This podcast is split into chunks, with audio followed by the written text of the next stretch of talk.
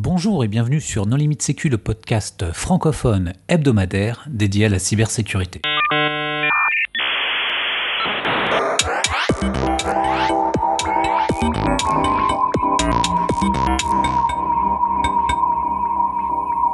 Alors aujourd'hui un épisode sur BTA avec euh, Geoffrey Tchernet et Xavier Méramberger. Pour discuter avec eux, les contributeurs No Limite Sécu sont Hervé Schauer, Bonjour. Vladimir Collat, Bonjour. Nicolas Ruff Bonjour. et moi-même Johan Hulot. Geoffrey, bonjour. Bonjour. Donc euh, Geoffrey Xarni, je travaille donc chez Airbus Group euh, Innovation, dans l'entité euh, qui euh, fait de la recherche en sécurité informatique et télécommunications. Et dans ce cadre-là, on a eu à travailler donc sur les environnements Active Directory et on a donc développé cet outil qu'on va vous présenter qui s'appelle BTA. Xavier, bonjour. Bonjour, Xavier Morberger, je suis un collègue de Geoffrey et on a travaillé ensemble sur euh, BTA. Alors bah justement, BTA, qu'est-ce que c'est? BTA, en fait, c'est un outil euh, pour faire de l'analyse des permissions dans l'Active Directory. Donc, en gros, euh, lorsqu'on a regardé euh, en 2013 ce qui existait pour faire l'analyse sécurité des environnements Active Directory, il n'y avait pas grand-chose. Il y avait quelques outils payants, mais en open source, il y avait très peu d'outils. Il y avait eu quand même euh, AD permissions qui avaient été présentées par l'ANSI lors d'un des sticks et était plutôt en mode investigation. Donc, on avait une visualisation des permissions dans l'Active Directory, mais euh, on ne pouvait pas faire euh, ça de manière récurrente. Et donc, on s'est euh, posé la question de se dire pourquoi pas développer un nouvel outil. Et, euh, et voilà, et comment est né un peu BTA. Alors, et pourquoi on a besoin de surveiller euh, les permissions dans Active Directory? Alors, concrètement, pourquoi BTA Euh, C'est que euh, nous, ce qu'on voulait, c'était euh, donc contrôler l'état en termes de sécurité de l'environnement, mais aussi pouvoir investiguer au besoin. Par exemple, euh, suspicion d'intrusion, comme la plupart euh, des agresseurs, euh, ce qu'ils essayent d'avoir, c'est les permissions ou être membre du domaine admin pour pouvoir aller se balader après partout sur tous les autres serveurs. Donc, on voulait avoir un outil qui permettait donc de faire de l'hygiène en termes de sécurité sur son environnement AD, mais aussi de faire l'invest. Donc voilà, c'est quand même le Graal en même pour tous les pentesters, lorsque vous faites un pentest sur un SI, voilà, si, on sait être euh, domaine admin, on sait facilement euh, se déplacer après dans, tout le reste du SI. Donc voilà le, besoin euh, de, contrôle sur l'Active Directory. On a cherché aussi à vérifier que les pratiques d'administration étaient bien uniformes, qu'il n'y avait pas des comptes de service un peu oubliés avec des mots de passe faibles qui traînent dans l'AD pour que ça ne constitue pas une faiblesse. Comment ça marche concrètement cet outil Euh, C'est un agent qui s'installe sur le serveur euh, C'est un export euh, dans un fichier CSV C'est vous pas avec des backups Vous faites des requêtes LDAP Alors, ça fonctionne en mode offline. Euh, une analyse avec BTA, ça commence par une extraction de la base AD qui s'appelle ntdis.dit depuis un serveur Active Directory. C'est un fichier qui peut faire quelques gigas et euh, on va travailler uniquement en offline avec ce fichier-là. Donc, on va l'importer en utilisant euh, un outil dans une base MongoDB. Ça va prendre quelques heures et après, on pourra travailler sur cette base en offline sans impacter le SI.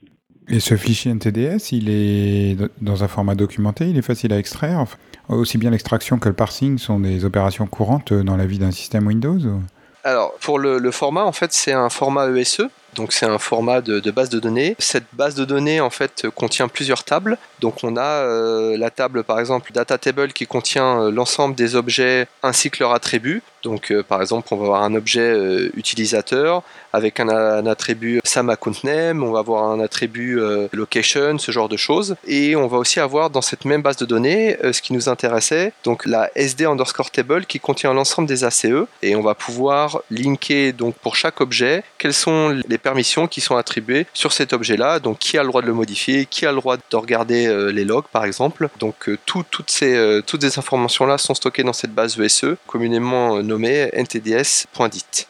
Pour nous, le parsing, pour euh, répondre entièrement à la question, euh, nous, on n'a pas développé de, parsing ESE. On utilise euh, la librairie de Joachim Metz, donc, qui s'appelle LibESE, qui euh, est un travail vraiment gigantesque. Ce qu'il a fait, c'est impressionnant. Ça marche très très bien. Et donc, nous, on utilise la version de 2012. On a eu quelques soucis avec la nouvelle version. Je crois depuis que ça a été, ça a été corrigé, qu'on peut utiliser directement la version depuis son GitHub. Mais dans notre cas de figure, sur le repos Bitbucket de BTA, on fournit aussi la lib SEDB qu'on utilise. Et cette librairie donc de 2012, elle fonctionne avec toutes les versions de Windows, elle a aucun problème de compatibilité avec les caractères accentués et les, toutes les petites astuces qu'on trouve des fois dans les domaines Windows français alors pour l'encodage en fait des différents euh, environnements, donc ça soit 2003, 2008 ou, plus, euh, on n'a jamais rencontré de problème avec euh, l'IBSE. Comme je disais, Joachim a vraiment fait un super boulot. Donc on n'a pas les caractères accentués, tout ça c'est bien décodé. On arrive à, extraire l'ensemble des éléments. On avait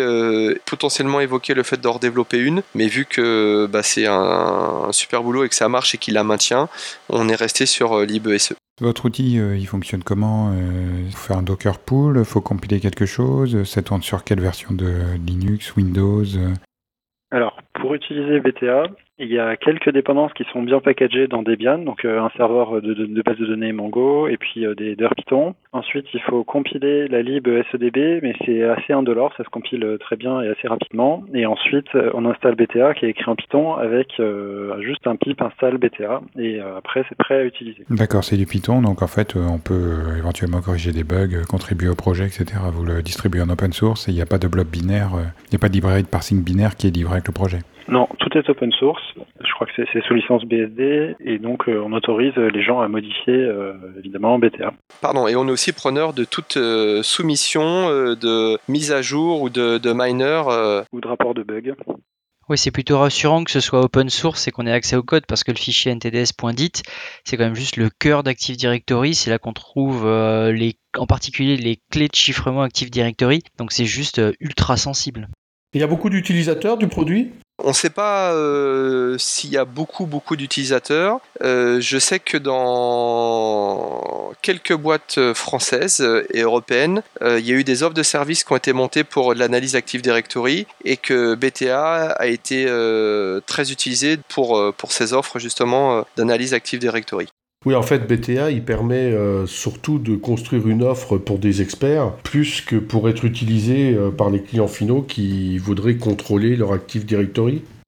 Alors euh, malheureusement, j'ai répondu oui, du fait que euh, on va avoir potentiellement euh, des lacunes au niveau des administrations Active Directory et les gens qui font de l'administration Active Directory sont bons ou très bons dans leur, environnement Microsoft. Nous, on a fait le choix de faire un développement sur les environnements Linux. Dès qu'on leur dit bah non, l'outil tourne sous Linux, ça freine un peu. Donc les gens se disent ah non, moi je maîtrise pas, donc je peux pas utiliser l'outil pour faire de l'analyse. Donc ça c'est un premier point. Mais pour répondre aussi à la question de Vlad, ça a été aussi une, une vraie envie de, faire un environnement Linux sans qu'il soit interconnecté à, Internet pour pouvoir faire ses audits. Du fait que, comme le fichier NTDS contient l'ensemble des secrets, comme il l'a dit, on voulait pouvoir faire l'audit en mode complètement déconnecté. Donc, c'est-à-dire que le client euh, pouvait nous fournir un serveur avec euh, une distrib Linux. Nous, on venait avec une clé USB et les, quelques packages dont on avait besoin, Mongo et les, différentes librairies euh, Python et on pouvait faire l'audit sur place, générer euh, le, rapport et laisser l'ensemble des données euh, sur ce serveur euh, sans, sans qu'il y ait de fuite par rapport à, à l'audit. Oui, c'est plutôt rassurant. Et est-ce que en fait tu as besoin une fois que tu as importé le, le, fichier dans BTA, est-ce que tu as besoin d'investiguer ou ça te sert un rapport directement avec tout dedans? Alors ça sort un rapport, la sortie de BTA. Donc, BTA va exécuter un certain nombre de miners qui vont regarder des points de contrôle dans l'AD. Donc, s'il s'agit d'éléments qui seraient sensibles, qui seraient intéressants pour la regarder pour la sécurité, notamment les permissions des comptes privilégiés. On va chercher la présence de backdoor, on va regarder les politiques de mot de passe et ça va sortir un fichier Excel. Et après, il va falloir regarder ce fichier Excel pour voir si euh, les choses qui sont dedans ont l'air normales ou sont choquantes ou pas. Par exemple, on va voir la liste des admins, on va vérifier si euh, tous les admins sont effectivement des gens qui sont censés être admins ou s'il n'y a pas des comptes de service qui traînent, ou des gens qui sont partis de l'entreprise, ou des gens qui n'ont rien à faire dans ces groupes-là. Donc après, il y a un travail de discussion avec le client où il va falloir euh, vérifier que euh, ce qui est ce qui sort dans le rapport est bien conforme à ce qui devrait, à la façon dont le SI devrait être configuré. Vous avez comparé avec, euh, ou une opportunité de comparer avec des outils commerciaux. En France, il y a des, des, des, boîtes genre Cleverware, Brainwave, qui proposent des choses. ça fait pas un peu ce genre de truc? Alors, euh, on n'a pas forcément fait un comparatif avec euh, l'ensemble des outils payants. Nous, on avait un besoin qu'on a répondu en, développant cet outil-là. Il y a beaucoup d'outils qui, euh, marchent en mode online, c'est-à-dire que qui vont faire avec des requêtes LDAP pour récupérer ces mêmes types d'informations pour checker les permissions. Nous, on voulait vraiment pas avoir de l'adhérence sur, euh, sur le système audité. On voulait vraiment se faire en mode offline. Et euh, point de vue des points de contrôle, euh, donc les points de contrôle, c'est aller identifier un fait ou une permission au sein d'un objet et, valider que cet état est, justifié par un admin ou pas. Donc c'est ça qu'on entend derrière un point de contrôle et c'est ce qu'on a défini dans nos miners. Donc, euh, comme le disait tout à l'heure, on va checker les, membres du euh, domaine admin. Nous, en tant qu'auditeur, on va pas savoir si c'est normal ou pas que telle personne est domaine admin. Donc, on est toujours obligé d'avoir un administrateur euh, ou quelqu'un qui est au sein de, l'environnement pour nous confirmer que le résultat correspond vraiment à leurs besoins. Mais ça, c'est vrai, quel que soit le produit. Hein. Par contre, par rapport à, tous les checks, euh, les points de contrôle que vous avez, est-ce que vous êtes basé vraiment sur votre propre expérience ou est-ce que vous avez en plus, euh, vous êtes inspiré par exemple des checklists du NIST, enfin de Opal, Escape, des choses comme ça, ou c'est vraiment uniquement euh, votre propre expérience bah, des audits et des AD Xavier? Alors on s'est basé principalement sur euh, notre expérience et notre euh, connaissance des objets qui pouvaient avoir un, impact intéressant sur la sécurité.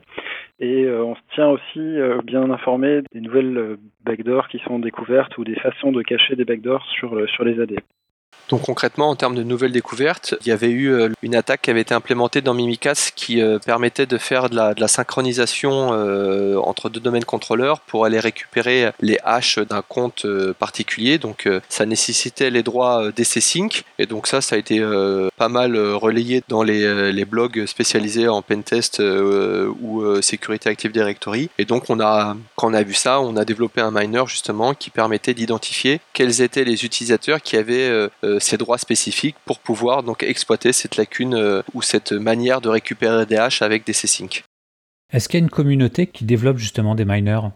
Alors moi j'ai pour euh, refaire le, lien avec tout à l'heure qui utilise euh, BTA. Euh, donc j'ai connaissance de certaines personnes dans, des entreprises qui l'utilisent, qui ont développé quelques miners. Malheureusement ils n'ont pas tous contribué, donc on n'a pas eu toujours le retour des nouveaux miners qui sont développés. Par contre on a eu pas mal de, nouvelles idées en disant bah tiens ça serait bien que vous, vous développiez tel type de miner et, donc on les a réintégrés au fur et à mesure. Mais on a peu de soumissions ou de demandes de commit dans, le projet, malheureusement.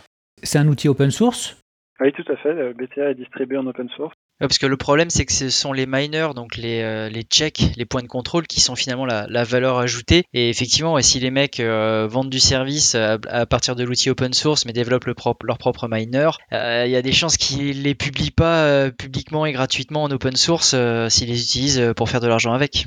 C'est triste, mais bon.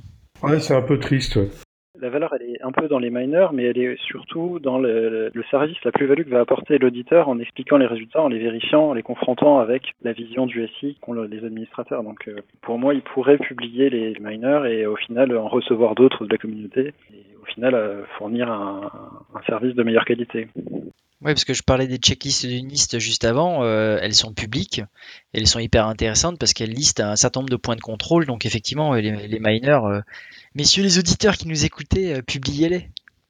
Tout, le framework est vraiment euh, open source, hein, donc euh, on a un repos sur Bitbucket, hein, donc c'est Bitbucket, Bitbucket, pardon.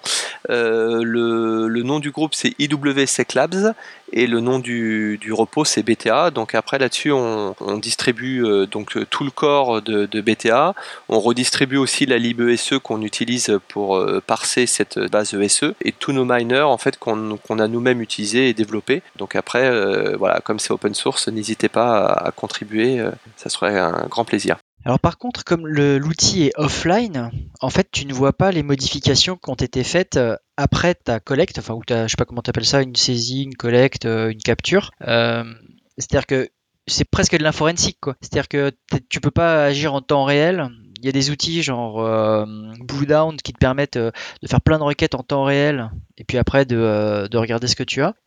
vous, en fait, si je veux, entre guillemets, monitorer les changements et des choses comme ça, je suis obligé donc de, de refaire une, une capture et une retransformation dans la base MongoDB. Alors il y a deux réponses euh, par rapport à toute ta phrase. Il y a une première, c'est comment on fait la capture, et la deuxième, c'est une des fonctionnalités qu'on appelle BTADIF. Donc euh, Xavier, je te propose de parler de BTADIF, et moi je vais juste introduire comment on fait la capture. Alors BTADIF, c'est une fonctionnalité qui est euh, encore un peu expérimentale, qui permet de faire la différence entre deux bases, donc deux imports qu'on a fait, deux instants séparés, et de voir un petit peu ce qui a changé. Bon, le problème, c'est que c'est un petit peu verbeux. Et en pratique, la bonne façon de faire, c'est de générer des rapports euh, Excel à intervalles réguliers, donc tous les six mois par exemple, et de regarder si la situation a, évolué positivement suite aux préconisations qui ont été faites par euh, les auditeurs lors du précédent passage. C'est comme ça qu'on travaille en général. D'accord. Oui, c'est un espèce de contrôle régulier. je vais revenir sur, les, sur les miners. Est-ce que vous fournissez des exemples de miners très basiques euh, qui permettrait justement à des gens de pouvoir euh, euh, réaliser leur propre miner facilement oui, oui, on fournit un, squelette de miner qui est extrêmement simple, qui s'appelle Scale, je crois. Et on fournit des, miners, il y en a qui sont très très simples et qui montrent comment on peut faire des requêtes dans MongoDB, aller chercher les objets, à quels endroits on va les chercher. On fournit aussi des fonctions pour faciliter la récupération de permissions ou de choses comme ça, pour faciliter l'écriture de miner. Je crois que la question de Johan était un peu fourbe. Il voulait dire en, filigrane est-ce qu'il y a de la doc? Non, pas du tout. Pas du tout, Nico. Le code, c'est la doc. Voilà, le code, c'est la doc, exactement. Ou plutôt la doc, c'est le code. Euh, le code est commenté, au moins un peu. Sur le, Bitbucket, sur la page du, repos, il y a quand même euh, suffisamment d'informations pour comprendre comment ça marche et, euh, et contribuer. Non, mais les auditeurs ont bien compris que c'est un outil de consultant.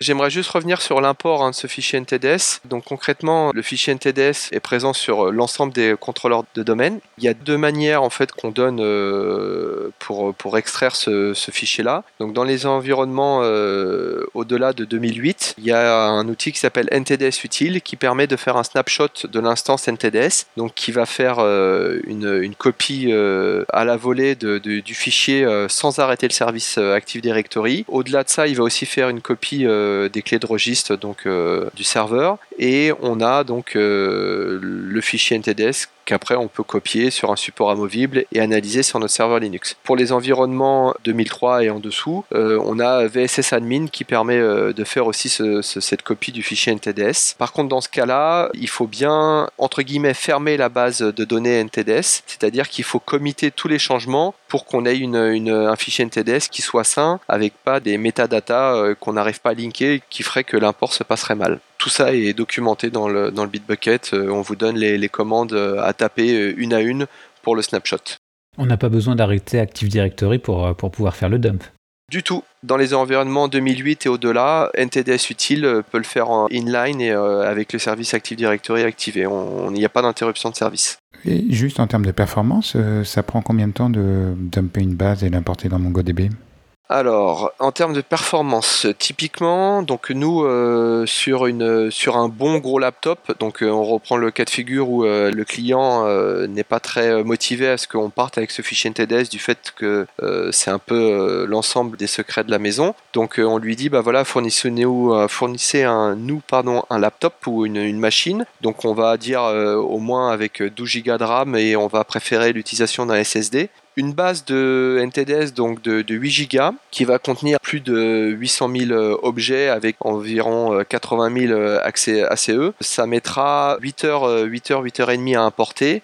Et lors de l'import, donc une fois que tous les éléments de cette base de données seront décodés, tous les attributs des objets et compagnie qu'on décode, ça fera à peu près une, taille de 26 Go sur disque en base. Ok, donc c'est pas.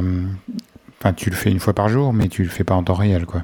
Alors, on le fait pas en temps réel. Par contre, euh, ce qui est intéressant, c'est qu'une fois que l'on a importé et décodé l'ensemble des éléments du fichier NTDS, l'affichage d'un miner ou une requête Mango, c'est ultra rapide. Je veux dire, c'est en quelques secondes, on a, le, on a le résultat de notre commande. On perd un peu au démarrage sur l'import des données, mais euh, une fois que c'est complètement intégré et importé en base, les résultats, c'est presque instantané. Quoi. Et le choix de MongoDB par rapport à d'autres technologies euh, similaires, parce que euh, de mémoire, MongoDB est distribué sous licence AGPL, ce qui est assez problématique parce que ça veut dire que dès que tu fais un service basé sur du MongoDB, tu es obligé de republier l'intégralité des sources, y compris euh, tous les composants côté serveur. Alors la licence AGPL, c'est si tu mets à disposition de quelqu'un d'autre le service, mais en général, tu analyses tes données sur une machine qui est un peu isolée et tu vas pas fournir BTA à ce service Donc la question de la licence, c'est pas vraiment un problème. Le gros intérêt de Mongo, c'était qu'on pouvait injecter dedans des documents non structurés, puisqu'il faut savoir que la base JetDB, euh, NTDS.dit, c'est une base euh, un peu creuse, avec des tables avec des dizaines de milliers de colonnes. Avec une base de données SQL, ça marchait pas très bien. MongoDB permet l'injection de documents euh, non structurés, peu structurés euh, et, des requêtes rapides. Il y a combien de personnes qui, contribuent au projet? Bah, Il a déjà dit, il n'y a personne. Euh, et, l'outil, vous le développez depuis combien de temps? Ou plutôt, depuis combien de temps est-ce qu'il est vraiment utilisable euh, par quelqu'un qui n'est pas vous? Alors je pense que l'outil, euh, on a commencé l'outil dans le 2013 je crois, et on a dû le publier en 2014 au stick, et depuis cette, cette, cette date-là, il est utilisable par d'autres personnes que l'équipe. En termes de contribution, on en a eu peu. On a eu beaucoup de contributions euh, indirectes avec euh, par échange de mails que au travers du repos. Mais par contre, on est preneur de toute suggestion ou de code provenant d'autres groupes ou d'autres entités. Alors attention, question troll, mais ça veut dire que vous êtes un projet qui a été présenté au stick et qui a quand même une vie en termes de développement après la, stick tout à fait, il a, continué. Après, on l'a présenté dans d'autres conférences que, que Caustic. Donc, il a été présenté typiquement euh, lors des différentes euh, Black Hat Arsenal. Donc, on a fait US, euh, Europe et Asia. Et on a eu aussi quelques retours par email au travers de ces, différentes présentations qu'on a pu faire à l'étranger. Je dirais pas qu'on est encore activement dessus, mais du moins, dès qu'on a des questions ou des choses, on essaye d'y répondre et on l'intègre dans, dans BTA. Voilà, alors il y avait eu, euh, pour, euh, pour euh, répondre un petit peu au troll, il y avait eu une rump à Stick en 2015 par Charles Prof qui est chez Quarklab qui montrait qu'il y avait quand même pas mal de projets qui continuent à vivre même après avoir été présentés à Stick. Donc c'est pas forcément parce qu'on a été présenté à Stick qu'on meurt après. Oui, non, c'était en référence à ça justement que je posais la question. Mais alors moi je vais poser l'autre question troll. Vous avez trouvé combien, combien de backdoors avec cet outil? Alors, on va pas dire qu'on a trouvé des backdoors, mais on a trouvé beaucoup de mauvaises pratiques. Donc euh, ça c'est un fait dans différents environnements et même les gens qui, euh, avec qui j'ai eu des retours qui l'ont utilisé, il y a eu beaucoup beaucoup de, mauvaises pratiques où au début on dit oh tiens ça c'est pas normal, ça, ça ressemble à une backdoor, c'est euh, c'est une trappe. Et en discutant avec l'admin, on s'aperçoit que bah c'est que c'est oui, ils le savent et que c'est eux qui l'ont fait parce que soit par flemme, soit par méconnaissance de la sécurité dans Active Directory. Euh, oui, mais enfin, c'est pas une trappe, mais c'est quand même une belle erreur de configuration que vous avez découvert, donc c'est très positif. Oui, on peut, on peut dire ça. Alors, on est d'accord que l'extraction de ntds.dit demande des droits admin de domaine ou au moins d'avoir accès à des backups du contrôleur de domaine. Et donc, l'outil ne peut pas être transformé en outil offensif à usage des pentesters qui chercheraient à accélérer leur euh, compromission d'un compte admin de domaine en partant de zéro. Clairement, pour pouvoir euh, utiliser NTDS utile, il faut euh, être admin et ouvrir une session en tant qu'admin euh, sur le DC pour pouvoir extraire ce fichier NTDS. Ça peut servir à un pentester zélé. Oui, c'est ça. Après que tu aies pris le domaine, tu récupères NTDS.dit et tu proposes des contre-mesures et des améliorations. Non, mais ça, c'est pas un pentester, ça. c'est un pentester qui est sur des audits récurrents et qui a besoin de trouver une nouvelle faille chaque année pour revenir dans le système pour lequel il il est payé. Il se prépare les backdoors de l'année suivante. D'accord. c'est ça. Le fait de travailler directement avec le fichier NTDS, des fois on avait des comportements, euh, des traces rémanentes de modification de l'AD qui n'étaient plus visibles avec les GUI euh, Microsoft. Par exemple, je vais dire le, le fait de retirer une personne du groupe domaine admin, euh, lorsque vous le retirez, les GUI vous montrent pas qu'à un instant T il a été retiré ou qu'il était présent en tant que membre de domaine admin. Alors que nous, comme on travaille directement sur la base de données, on a encore les liens qui sont faits sur, sur les objets et par chance, des fois on a vu que juste avant de passer avant l'audit, il y a eu un clean des différents objets et on a vu plein de comptes de supprimer euh, du groupe domaine admin et on pouvait leur dire ah tiens tel jour telle heure vous avez supprimé euh, tel compte tel compte tel compte. Et donc ça c'était intéressant. Donc il y a des commandes euh, du Kung Fu PowerShell pour pouvoir récupérer les métadatas et identifier ce genre de choses. Mais bon c'est pas easy quoi. Dernière chose est-ce qu'on a indiqué où est-ce qu'on pouvait télécharger l'outil Donc euh, je redonne l'adresse, donc c'est bitbucket.org. Le, le groupe s'appelle IW Labs avec un S et le nom du repos s'appelle BTA. Donc euh, dans le groupe IW Lab, vous verrez d'autres outils qu'on a publiés au sein de notre département. Et pour aussi faire la promo, on a aussi un, un GitHub où ça s'appelle Airbus Lab euh, sur lequel on publie aussi nos outils. Un compte Twitter? Du tout. Eh bien, un grand merci pour euh, votre participation. Merci à vous. Ah, on a oublié un truc super important. Qu'est-ce que ça veut dire BTA Blackout Tool Analyzer. Comment vous avez trouvé ce nom?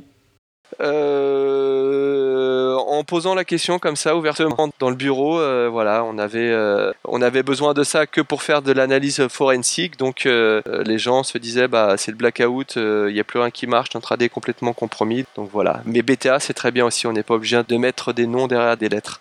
Très bien. Bon, eh bien, un grand merci euh, pour votre participation. Et puis surtout un grand merci pour le développement d'un tel outil. Avec plaisir. Chers auditeurs, nous espérons que cet épisode vous aura intéressé et nous vous donnons rendez-vous la semaine prochaine pour un nouveau podcast. Au revoir. Au revoir. Au revoir. Au revoir.